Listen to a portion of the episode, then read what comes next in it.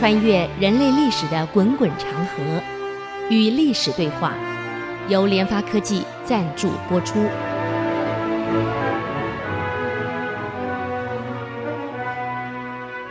这里是 IC 之音主客广播 FM 九七点五，您所收听的节目是《与历史对话》，我是刘灿良。上个礼拜啊，我们谈到这个。呃，陈友谅人家也有他的这个幕僚，也有人家的这个这个专家啊，这个军师啊，将军部队，何况势力比你朱元璋还大，人家也考虑过了。所以你朱元璋考虑到的问题，人家也不是呆子，也考虑到了。你把陈友谅列为第一大对手，陈友谅也把你立为第一大对手，为什么？人家也不是呆子啊。一样有有有有有幕僚人才会会去做分析的，所以既然列为第一大对手，那当然把对方先先消灭最重要。所以陈友谅的第一个目标是消灭朱元璋，啊，所以大部队就开过来了，二三十万部队开向朱元璋这里来了。我这上礼拜我们提到这个现象有点像当年的官渡之战，啊。袁绍七十万，曹操只有七万，怎么办？嗯，所以后来官渡之战战完以后呢，从袁绍那里搜出来的曹操的这边的文武官员跟袁绍有联系、准备投降的书，哇，对，特这个来往书信堆积如山。同样的道理，势力弱的人总是往势力强的人那么靠嘛。哎呀，又想我怎么办啊？嗯。既然打不过了，那怎么办？那早一点跟对方联系，万一我们输了，我还有一条生一线生机。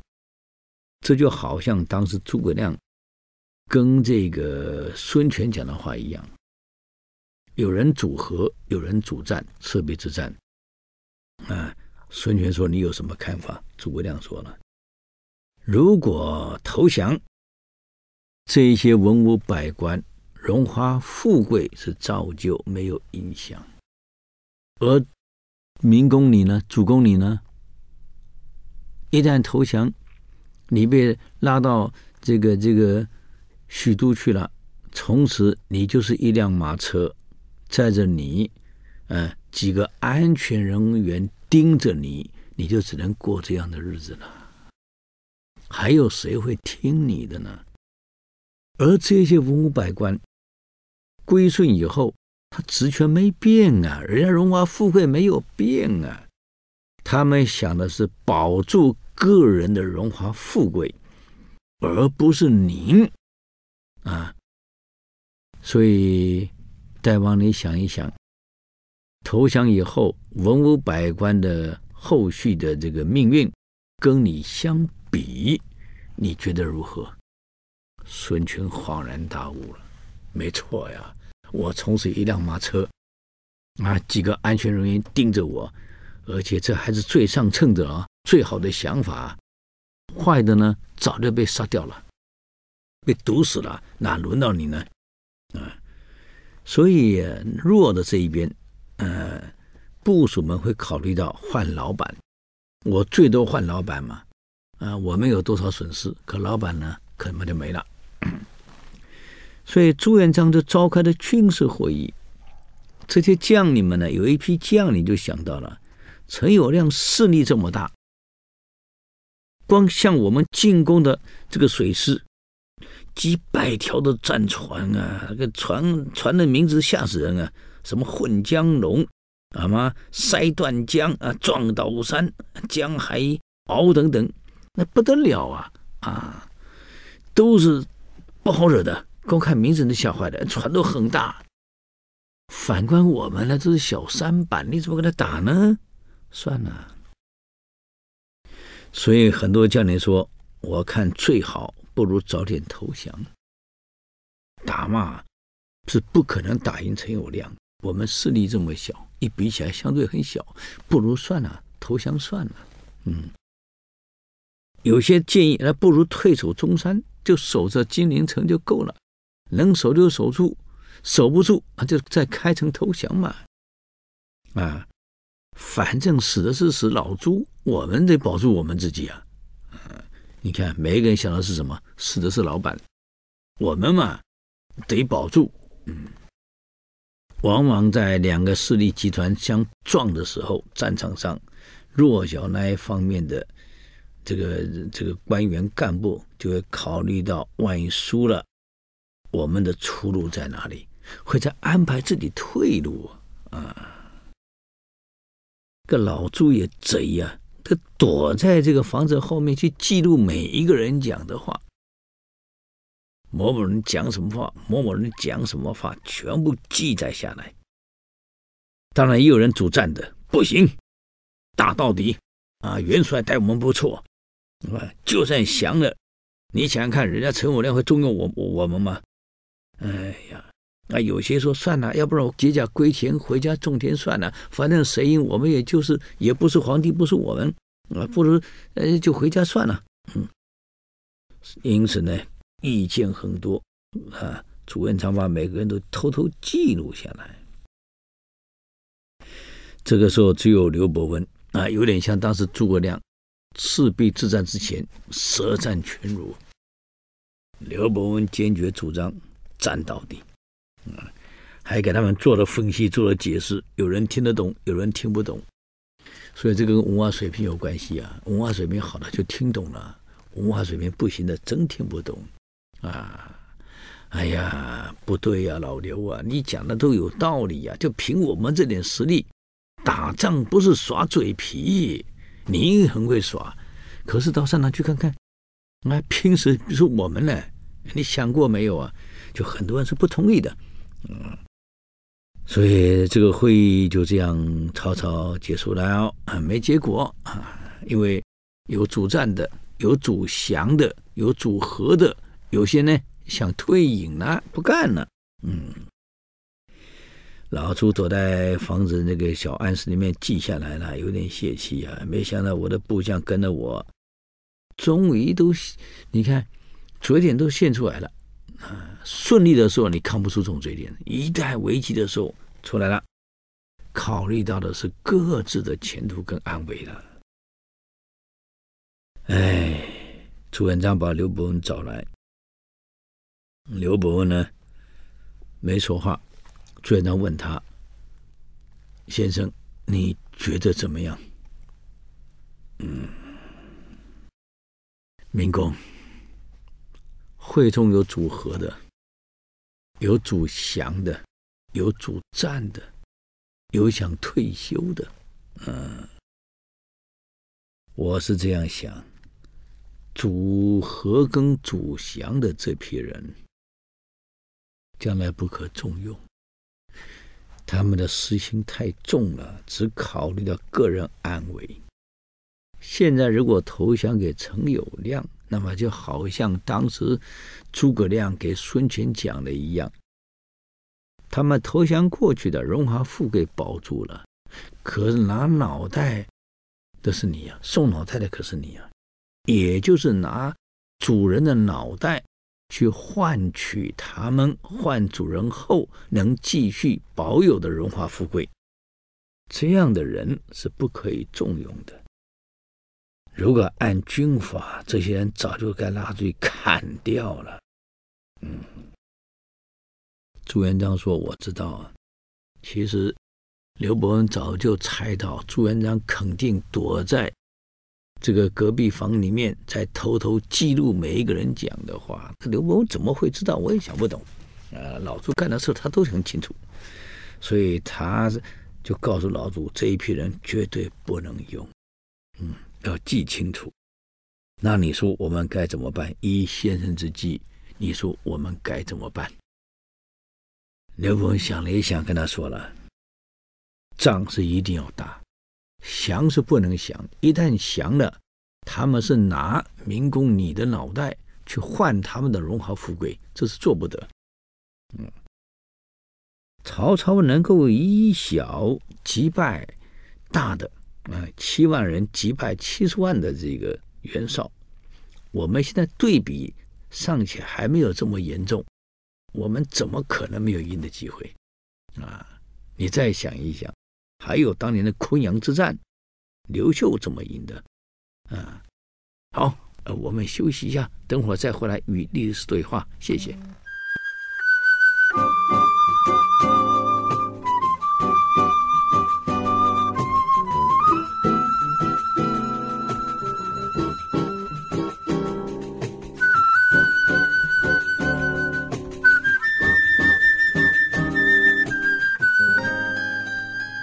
欢迎回来与历史对话，我是刘灿良。刚刚讲到刘伯温在给朱元璋分析，他说陈友谅这个人啊是个极为骄傲的人，狂妄无比，杀了徐寿辉自己篡位，啊，而且这个人有个大问题，喜欢听好话，嗯，耳根子软。骄兵必败，这个是在兵法上一个很大的忌讳。一个人我慢一旦出来了，骄性一旦出来了，他会疏忽掉很多该注意的小细节。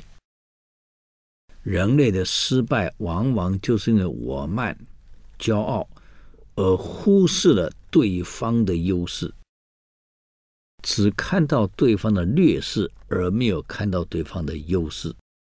因此，在整个战略部署上，容易犯下严重的错误，而往往错误不要多，可能一条就够了，就足以全盘全盘皆北了。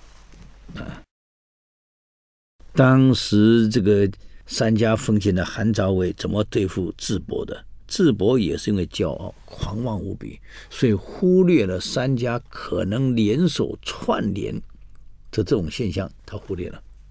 啊，当年拿破仑在瓦特鲁一战，也是因为忽略了援兵可能会躲在森林里面，他背着森林对着海作战，也是忽略了这一点。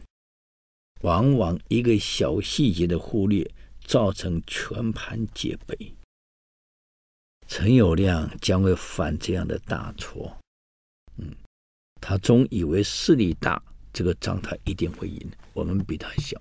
就当年跟袁绍想法是一样，而忽视了人家也有人家的策略跟谋略会对付你，不是你想当然的。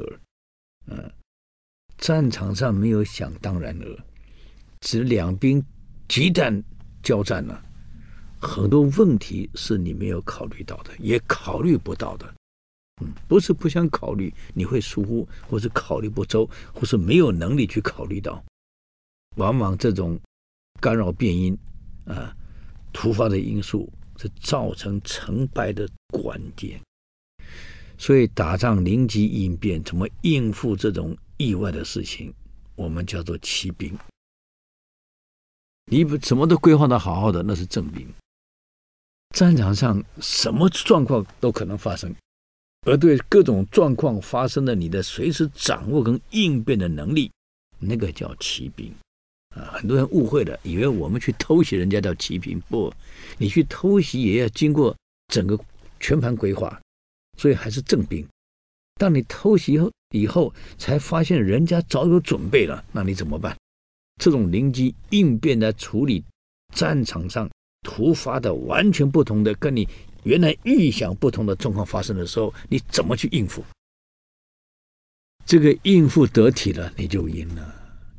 应付不得体，可能就输了。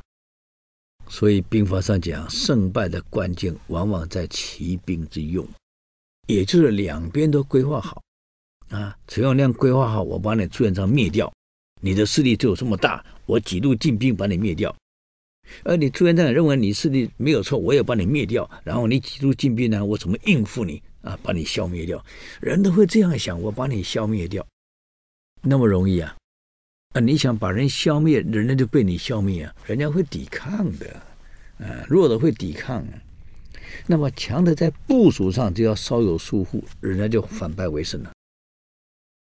这种战场上千变万化的局势，你我们我们必须要有各种谋略去应付，啊，有各种机制去应付。这种应付所有的变数，我们才叫做奇兵之用。往往决胜就在这个关键上，啊，所以刘伯温的建议，既然我们不可能正面跟他对峙，啊，我们只能把他们引进来，然后用伏兵去对付他，造成他们的困扰。如果这个伏兵应付得得体，就可以解决很多战场上的问题了。嗯，可能这一举就定胜负了。嗯，朱元璋说：“嗯，是啊，我也同意啊，用伏兵来对付他。可是我们怎么用伏兵呢？怎么来对付呢？所以刘伯温说呢，打仗一定要争取主动权，一旦落在被动，那就很麻烦了。”嗯，既然要主动，那主动怎么主动？权在我们手里，主动权是创造出来的，不是老天给你的。我们得去创造出一个对我们绝对有利的，我们能掌控整个局势的这个情况，这个叫主动权，而不是被动的去应付对方的各种策略，那就不对了啊。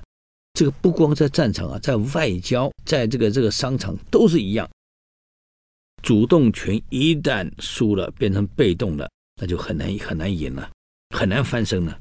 嗯，现在如果能够把陈友谅的部队引到我们的伏击圈里面来，在伏击圈里面直接把它消灭，这个主动权就在我们手上了。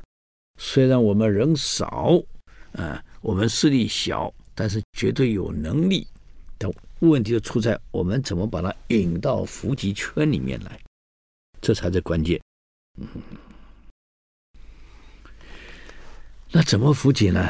朱元朱元璋问了，刘伯温说：“我了解了一下，我们的部将中有一个叫康茂才的人。”曾经是陈友谅的非常亲密的朋友，啊，康茂才家里的老门房啊，老这个这个老跟班啊，也曾经伺候过陈友谅。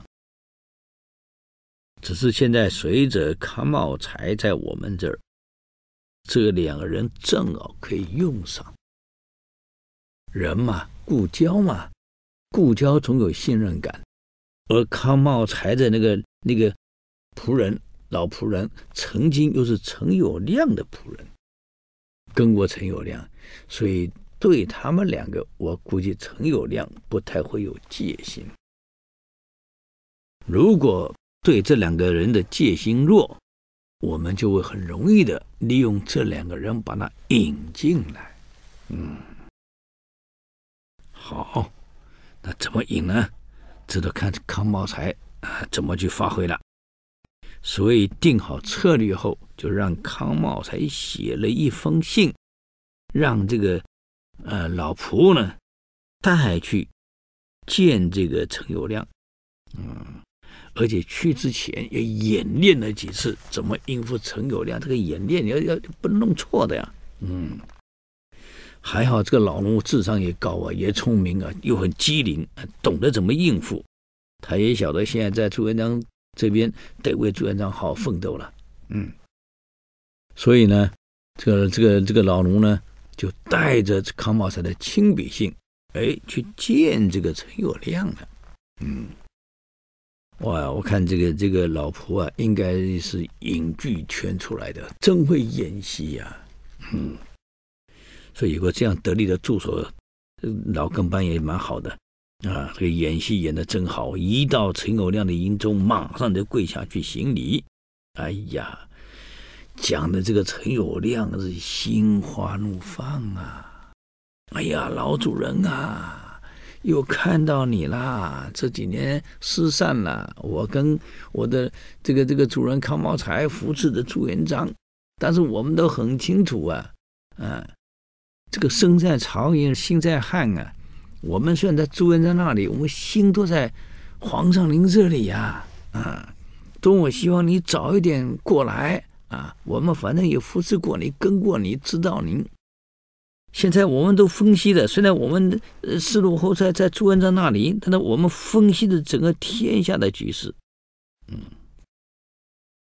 您的组织这么强大，军容这么盛壮，啊，部队战斗力这么强，反观朱元璋那边呢，他不能成正比嘛，啊，这个老仆一路讲啊讲下去，有什么影响呢？呃，我们休息一下，等会儿再回来与历史对话。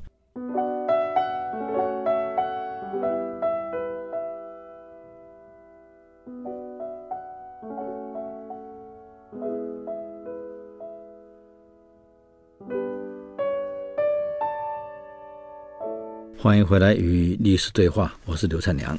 那么刚刚讲到这个老康的这个老仆啊，去见了陈友谅。哎呀，跟他说的这个，我们陈友谅这心花怒放啊，啊，他真会拍呀。他说啊，未来天下还不是您老的，你先来看，嗯，希望老主人啊，你还记得我们啊。我们虽然在朱元璋那里，可我心在你这儿啊，嗯。你想想看，您这边组织这么大，部队这么多，军事中军容这么壮大，啊，你光看战船，我们都不是傻瓜呀，那没办法比呀。朱元璋那哪有什么战船？就那几个几条小小破船，多少部队，我们心里都有底。何况他不过就是个小和尚出生的嘛，嗯，心无大志，又不会用人。又不懂得这个这个军事，也不懂得政治，不懂得管理，他什么都不会，就靠旁边那几个左右给他出出点子。而左右这些人呢，哎呀，又各怀鬼胎啊！我看朱元璋那四分五裂是必然的。这一次这个老主人啊，您一出兵，他们开的军事会议，我们都晓得内容。大部分的部将都主张投降，啊，哎，所以听到你来，我们很高兴啊。所以这个这个，呃，老康呢，还让我来，哎哎哎，跟您报告一下，嗯，希望您多照顾我。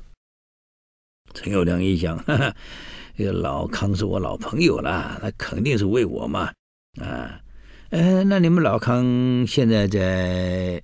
哎，朱元璋那里是什么职务啊？哦，小职务啊。因为老康你也知道，他还是个人才呢。可那个朱元璋根本不会用人，就叫他去守个什么江东桥，就守个小桥。嗯，你看看，我这里我们老祖宗主任还给我一封信，叫我转达给你，就把老康的信给他了。啊，一看。哎呀，你们写的很好啊，老老同学啊，老朋友啊，我们多么希望你早点过来呀！我在老朱这里可很压抑呀，啊，也没什么职务，也没什么职位，守个桥。哎呀，你看看，这个您来了，我们很高兴啊，希望你早一点把老朱给解决掉。我这里顺便附了一张地图，你注意看看。这是整个朱元璋的军事部署图，每一点每一点，我给你画得清清楚楚啊！你只要这么进来后怎么处理就解决了嘛。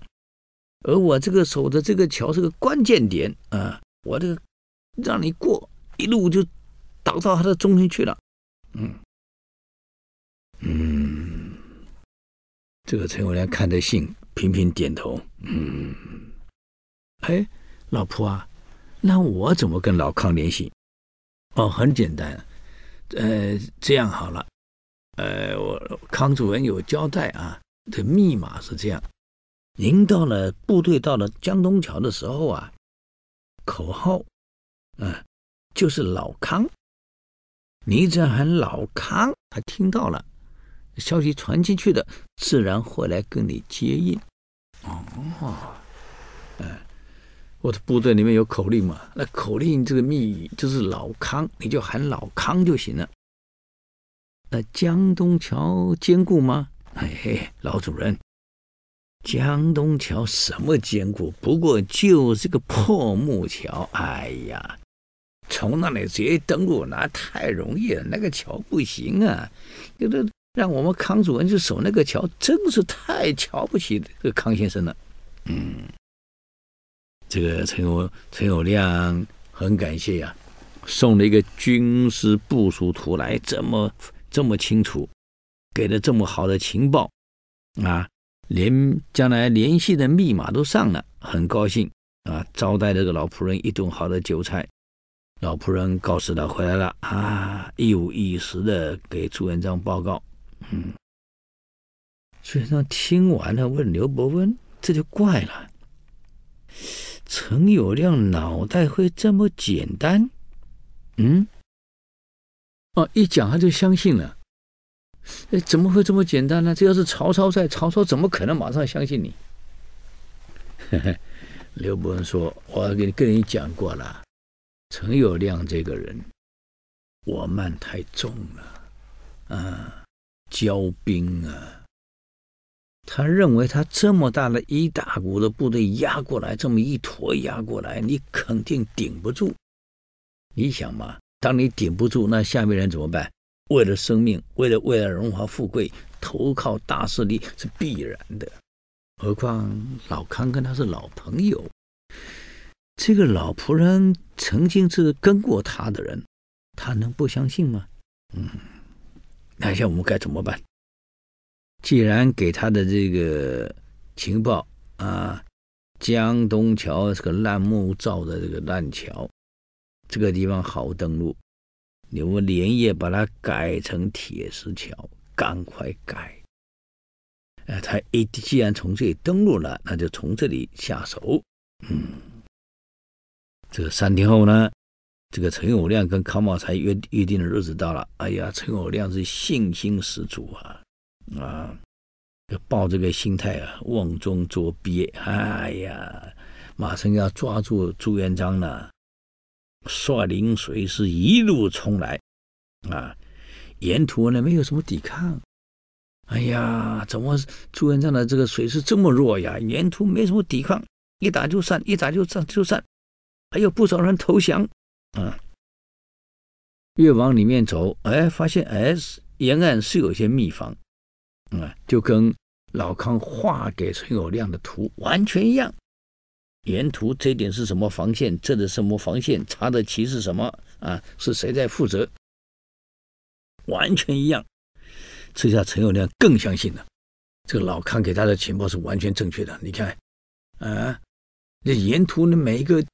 这个那个防卫点都一样，哎呀，太高兴了，以为这样一来稳当了，就这样一路前进到江东桥了。找了半天，隐隐约约看到江东桥三个大字，一看，哎，不对呀，那老仆不说是烂木头的桥啊，怎么变成变成铁石桥呢？嗯，幕僚跟陈友谅说：“皇上。”这个老仆说是木桥，结果是变成铁石桥，不太对呀。会不会呃是有有有假呢？陈友谅说了，你看看那铁石桥，都是新的，是新造的，而且是这几天才完成的，所以看来老仆人没有错，原来是木桥。现在为了防卫我们，才改成铁石桥，所以老仆的话还是可信。嗯，因此陈友谅是一点疑惑都没有。嗯，这个慢慢慢慢到了边了，他都开始呼了：“老康，老康！”让部队高喊：“老康，老康！”这个喊了半天没回应啊，奇怪了。陈友谅想：不对呀，不是讲好了命运是老康，老康吗？怎么没没回应呢？啊，哎，不对呀，嗯，这个会不会声音太小了？来，一起喊老康，老康，老康，又喊了。你喊完以后呢？哦，当时讲好了啊，让陈友谅喊老康，这有点像当时这个这这个这个，呃，孙膑跟庞涓。等庞涓点火看树皮写什么字的时候，点火那个就是，啊，你庞涓的万箭齐发。现在你喊老康，那肯定是陈友谅的船了，没想到朱元璋的伏兵啊，这刘伯温安排的整个伏兵一下子万箭从这个射过来了，嗯，这个不得了哎。全部射上这个船上来了。嗯，陈友谅一看箭全部出来了，赶快躲到船舱里面去。啊，这陈友谅有点慌了，有点慌了手脚了。结果船上那边基本上要么射死，要么淹死啊。还有陈友谅机警，先下船舱，船往后跳啊，避过箭以后呢，再跳到其他小船上啊，躲过。结果怎么样呢？我们休息一下，再回来与历史对话。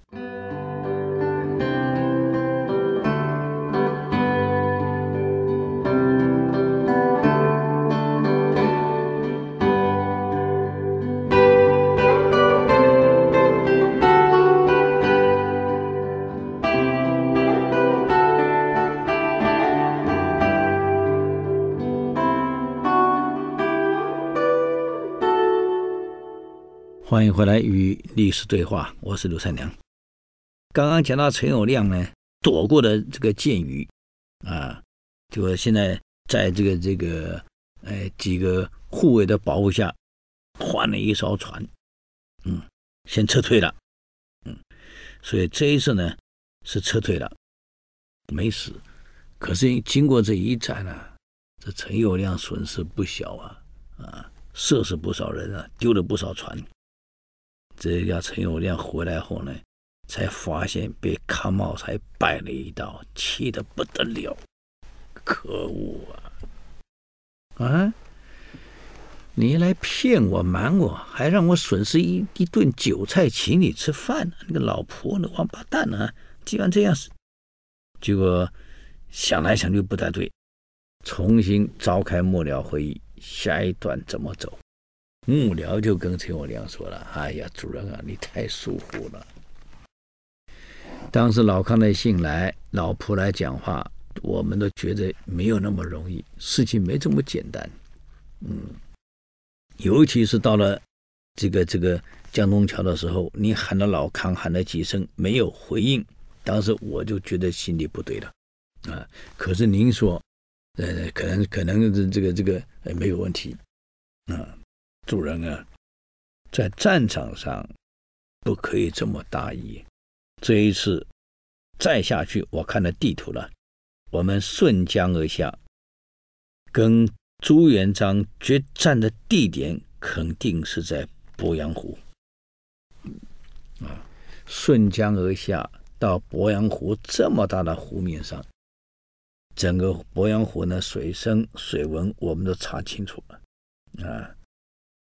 朱元璋那里没有什么大船，我们一定要很大的超级战舰啊，要又高又大，把我们的船并在一起，稳稳当当，二十万人马直接冲过去。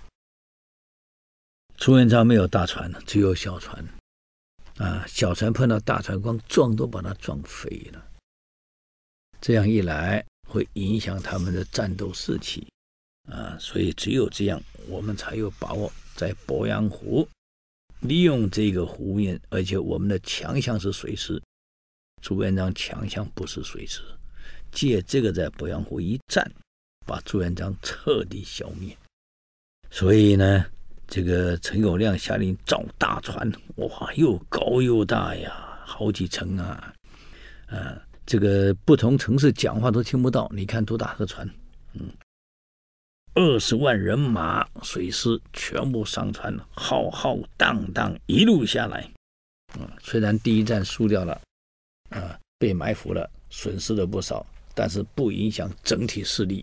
一路下来，嗯，刘伯温是建议啊，朱元璋把这个水师呢分成二十队，每一队呢带着火箭、弓弩，啊。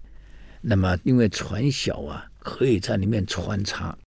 小船有小船的优点啊，嗯，我就在里面穿插来穿插去，穿插来穿插去。对大船呢，啊，放火炮，啊，放火箭，因为这个船都是木的啊，而且这个火箭、火炮还有那个油球，一球一球的里面都是油，装的油，点的火啊。扔过去，坦白讲啊，这是敢死队的打法，嗯，二十对小船穿插冲进去，啊，要把这个火球丢到大船上去，啊，火箭再射上去，火炮再打上去，让船烧，是好办法。可是损失也不小啊。但小船有个好处，它没有帆，它不用帆，它不受风向影响，所以转得很快。啊，几个人负责专门一划，啊，上面就专门射火箭、放火炮，啊，丢火球，就这样。哎，这个打法没想到还真的起了作用了。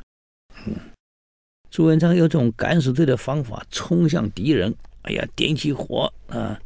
个敌人几百条的战船啊，又是锁在一起，这跟当年赤壁之战，啊，曹操的船很像，它锁在一起嘛，为了平稳，这一烧就全烧了。哎，怎么会犯历史上一样的错误？这也想不懂啊。结果这一烧，船上一乱，那么小船呢，不但放火，还只是放箭，然后呢，再借机会去撞对方的船呢，翻上去，在船上再再决战。结果陈友谅的两个弟弟，一个叫陈友仁，一个陈友贵，就在这样活活被烧死。陈友谅部队被烧死一大堆啊！接下来就是白刃战了。嗯，这个朱元璋的部队呢，冲上对方战船上，啊，跳过来跳过去。这个这个那真的很惨烈啊！整个江上都是尸体啊，双方的尸体啊，啊，这个火箭、弓箭、火炮啊，不得了啊！嗯，陈友谅一直在找朱元璋的主帅的船在哪一艘，嗯，终于发现了，大叫：原来朱元璋在哪一条船上？大家冲上去活捉他，啊！那么这个时候，有个叫韩城的人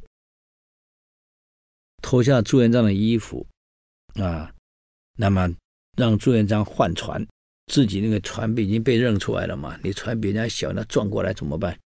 穿上朱元璋的衣服，还要陈友谅不认识你，嗯，故意站在船头叫骂陈友谅，嗯，我就是朱元璋，哎呀，为了你我两个人恩仇，啊。动用这么多人，害死那么多人，啊！既然你要争天下，算了，我不想跟你争了。嗯，天下无辜啊，不能再滥杀了，我把天下让给你吧。说着完，咚，跳下水了。韩城说完，啊，就跳到水里去了。陈友谅眼看着这个朱元璋跳到水里自杀，很开心，以为他这朱元璋真死了，其实是是韩城，也没死啊，他水性好得很，蹦下去了。啊，这样一来，陈友谅以为朱元璋挂了啊。后面的几天的交战，他有点松弛啊，所以又打了几天，也没什么分什么胜负出来。嗯，人啊就是这样子的。这一天呢，两军又交战了，打得很烈。嗯，这个朱元璋有个大将叫郭英。他的手背呀、啊，被箭给射中了，忍痛一把箭拔出来，啊，拔出来，啊，射回去。所以这么巧啊，这个陈友谅原来是在船舱里面，啊，听战报，指挥作战。那么外面打得很激烈，到底打得怎么样，他也不是很清楚啊。所以呢，想了解看看外面的情况到底如何。就把船舱的窗打开，把头伸出来，要看了解整个战况。哎，就这么巧，这个郭英来把箭射出来，正中了这个这个陈友谅的左眼。因为箭的力道大啊，郭英这个这个这个背力很强啊，这个射出去的箭很猛啊，正好穿过他的左眼，一直射进他的左脑袋。陈友谅就这样阵亡了。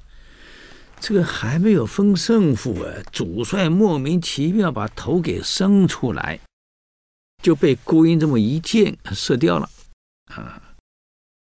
哎呀，人要死啊，这不是我们能控制的呀！就这样，陈友谅一死，你看下面群龙无首了，这个仗怎么打？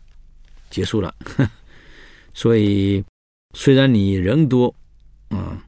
这个很可惜啊，就因为这样陈友谅的意外死亡，整个部队涣散了，被朱元璋俘虏的部队，俘虏人马十几万人呐、啊。如果陈友谅不死，还有这十几万，你看你朱元璋怎么打？嗯，那么陈友谅那个部将叫张定远，用小船载着陈友谅的尸体，还有陈友谅第二个儿子叫陈礼啊，逃回武昌去的。嗯，所以张定远在拥立陈礼为帝啊，继续跟朱元璋周旋。很可惜啊，这一战啊。因为个意外，陈友谅死了，要不然鹿死谁手还不知道呢啊！所以很多都是天意啊，人这是有命啊啊！好，我们时间又到了啊！如果您对我们的节目有任何建议，欢迎到 IC 之音网站留言，我们的网址是 triple w 点 ic 九七五点 com，与历史对话。我们下周再见，谢谢。以上节目由联发科技赞助播出。联发科技邀请您同游历史长河，发现感动，积累智慧，扩大格局，开创美好幸福人生。